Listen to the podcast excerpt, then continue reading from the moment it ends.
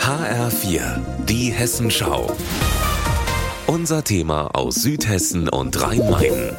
Mit Stefan Pommerenke, guten Tag. Ein Erdbeben in Haiti, die Flut im Ahrtal, der Krieg in der Ukraine. Die Hilfsorganisation Luftfahrt ohne Grenzen hilft auf der ganzen Welt.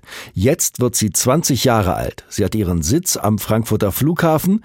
Frank Franke hat die Organisation 2003 gegründet und er begleitet die Hilfstransporte rund um den Globus. Ich empfinde mich überhaupt nicht und meine Mitstreiter hier als Helden, sondern wir gehen einfach dahin, weil wir denken, es muss ja einer tun. Es gibt goldene Regeln bei der Luftfahrt ohne Grenzen. Die wichtigste, in der ersten Woche nach einer Katastrophe passiert erstmal gar nichts. Die ersten Tage einer Katastrophe bedeuten, dass man Leben rettet. Das sind die Menschen, die mit ihren Hunden über die Trümmer schreiten und dort versuchen, Stimmen zu hören.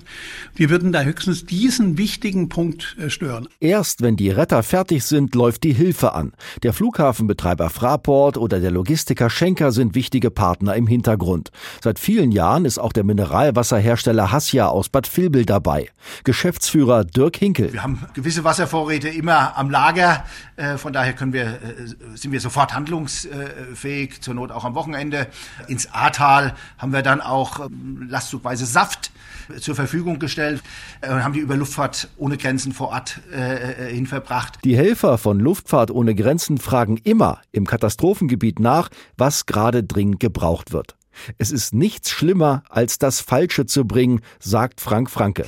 Manchmal gehen halt auch Menschen hin und gucken mal, was noch im Keller ist, von der Oma, die vor 30 Jahren gestorben ist. Der Pelzmantel. Ich habe selbst riesige Berge von äh, Kleidung in der Türkei gesehen, auf einem Feld ausgebreitet.